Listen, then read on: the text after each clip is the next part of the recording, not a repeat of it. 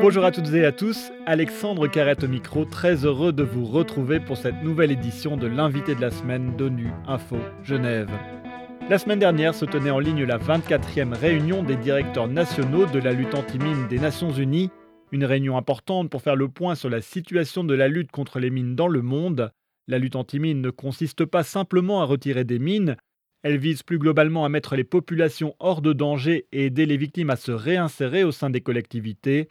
Il faut savoir qu'aujourd'hui encore, les mines terrestres et les munitions non explosées continuent de faire des milliers de morts et de blessés. Le service de lutte anti-mine de l'ONU, aussi connu sous l'acronyme UNMAS, a sauvé des vies et protégé les moyens de subsistance de communautés déchirées par les conflits dans différentes régions du monde, comme au Soudan et au Soudan du Sud, en Afghanistan, en Colombie, en Côte d'Ivoire ou en Haïti. Pour faire le point sur la situation de la lutte anti-mine, j'ai le plaisir d'accueillir Bruno Donna, chef du bureau d'UNMAS de Genève. C'est notre invité de la semaine. Bruno Donat, bonjour. Bonjour. Un grand merci d'avoir accepté notre invitation. Alors je sais que l'exercice est, compliqué, mais en quelques mots, est-ce que vous pourriez expliquer ce qu'est le service de lutte anti-mine des Nations Unies? Quand moi, je m'adresse aux jeunes d'abord, avant d'être euh, technicien onusien, je dis on s'occupe de tout ce qui fait boom, donc tout ce qui explose, ça cause des dangers aux populations, des garçons, des filles, des femmes, des hommes, et notre service, on est là pour protéger des vies. On est là pour sauver des vies. Donc, on s'occupe de ces risques, ben, les mines, les explosifs et tout ça. Et vous, à Genève, vous coordonnez l'action du service sur le terrain dans, différents pays, c'est ça? Absolument. Donc, euh, nous travaillons dans plusieurs pays. Disons que pour des opérations d'une masse, on est dans 19 pays concrètement nous-mêmes. Et, puis, comme pour, je dirais, les Nations Unies en général, euh, UNMAS et, coordonne euh, les, entités onusiennes, ben, on est dans, dans, vraiment trop de pays où il y a ces dangers. Alors justement, comment est prise la décision d'intervenir dans un pays? C'est dans des situations de post-conflit, c'est ça? Sur papier, je dirais oui, post-conflit, pour être clair. Il y a plusieurs façons. Ça peut être une demande de, du gouvernement ou des autorités nationales. Ça peut être un de nos collègues onusiens en charge euh, du dossier de ce pays en particulier. Cela peut être euh, un appel du secrétaire général qui dit lui-même euh, d'intervenir dans les situations. Globalement la coopération entre l'État dans lequel vous intervenez et vous, comment ça se passe? La réponse euh, générale et globale, je dirais que ça se passe bien, que chaque État est souverain et on ne peut pas normalement intervenir dans un pays sans euh, l'accord du gouvernement en place. Il y a certaines exceptions humanitaires où il y a des appels, mais quel que soit le cas, il faut une collaboration et euh, une décision des autorités nationales. Alors moi, je dirais que ça se passe bien, mais il faut savoir que euh, dans la chose pratique, quand même, il s'agit des liens avec la défense, la sécurité, la localisation de où sont les mines, est-ce qu'il y a des engins explosifs euh, improvisés, qui s'est les a posés, est-ce qu'il y a eu des frontières poreuses entre deux pays, qui c'est qui a posé quoi où, euh, ben, il faut la coopération des, autorités nationales et surtout dans les situations où il y a des terrains, et là je ne fais pas de jeu de mots, des terrains minés sur des frontières. Un autre acteur important, ce sont les organisations non gouvernementales. Il y a aussi un, partenariat fort avec UNMAS et, euh, et, les, et les organisations non gouvernementales euh, Oui, je dirais que oui je, parlais de la coordination que je fais pour, la, pour, le domaine de la responsabilité en termes de lutte anti-mine. Euh, cette structure de coordination, côté humanitaire, se fait avec beaucoup d'ONG. C'est-à-dire, ce n'est pas que l'ONU, c'est l'ONU, les ONG et d'autres partenaires qui travaillent ensemble. Et en ce moment, moi, moi je suis dans, dans cette petite structure qui fait de la coordination globale mais dans chaque de ces 16 pays, il y a des structures nationales, locales, où c'est souvent en collaboration avec des ONG qui sont aussi parfois, ils ont double chapeau, ils sont ONG et opérateurs en même temps. Et je dirais que ça se passe bien et au niveau global et au niveau national. Mais, mais comme dans toutes les situations, euh, ben, il y a toujours euh, de, la marge pour des progrès. Alors, comme beaucoup d'autres sujets, la question des mines a été de mise de côté hein, en raison de la pandémie. Quel est votre aperçu global de la situation? Alors, je dirais que ça monte et ça descend. Euh, je pense que l'UNMAS a été créé en, je crois, 1997. Euh, il y a eu des changements par rapport au type de danger qu'il y a eu. Euh, disons que auparavant, les opérations de lutte anti-mine étaient essentiellement axées sur l'enlèvement des mines conventionnelles, produites par des sociétés d'armement bien établies avec des, procédures d'élimination bien connues.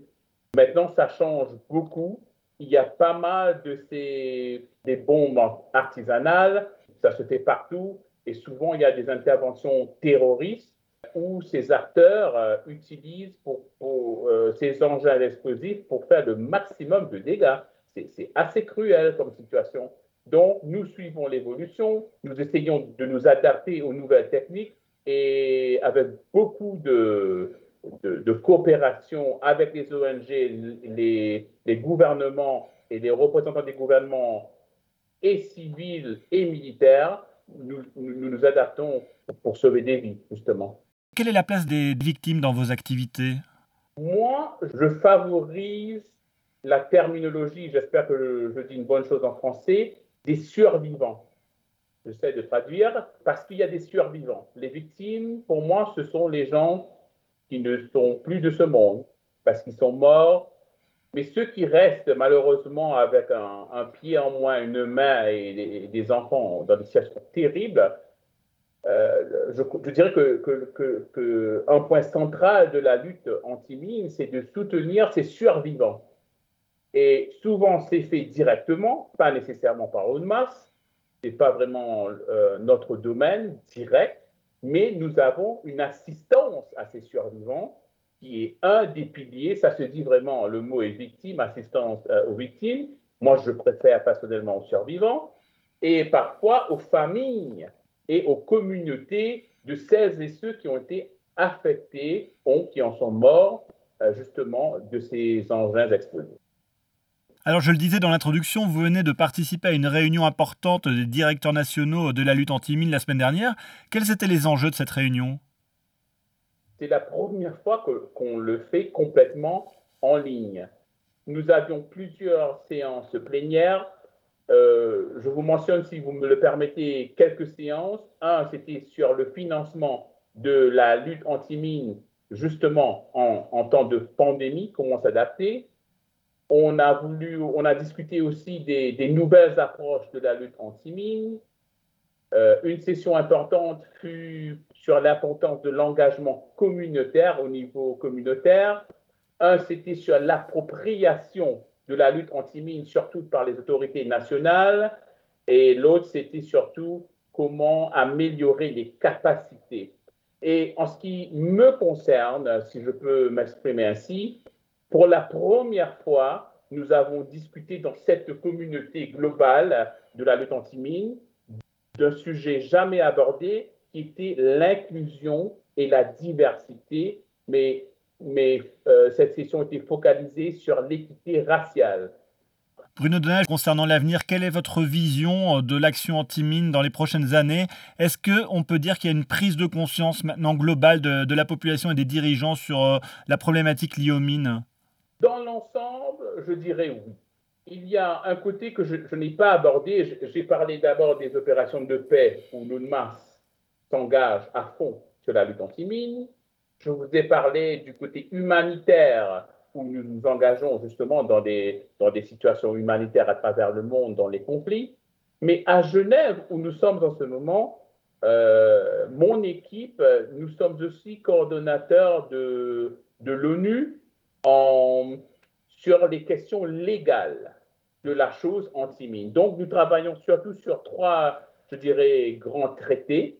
Euh, convention. La première, c'est bien sûr la convention sur l'interdiction de l'emploi, du stockage, de la production et du transfert des mines antipersonnelles et sur leur destruction. Le deuxième, ce qui dit en anglais le CCW, qui est euh, la convention sur l'interdiction ou la limitation de l'emploi de certaines armes classiques ben, qui peuvent être considérées comme produisant des effets traumatiques excessifs ou comme frappant sans discrimination. Le, dernier, je dirais, c'est sur la Convention sur les armes à sous-munitions. Tout le temps, chaque année, ces réunions se tiennent principalement à Genève et nous soutenons aussi euh, la Convention relative aux droits des personnes handicapées, surtout quand il y a, comme vous me posez la question avant, la situation des victimes que moi j'appelle survivants.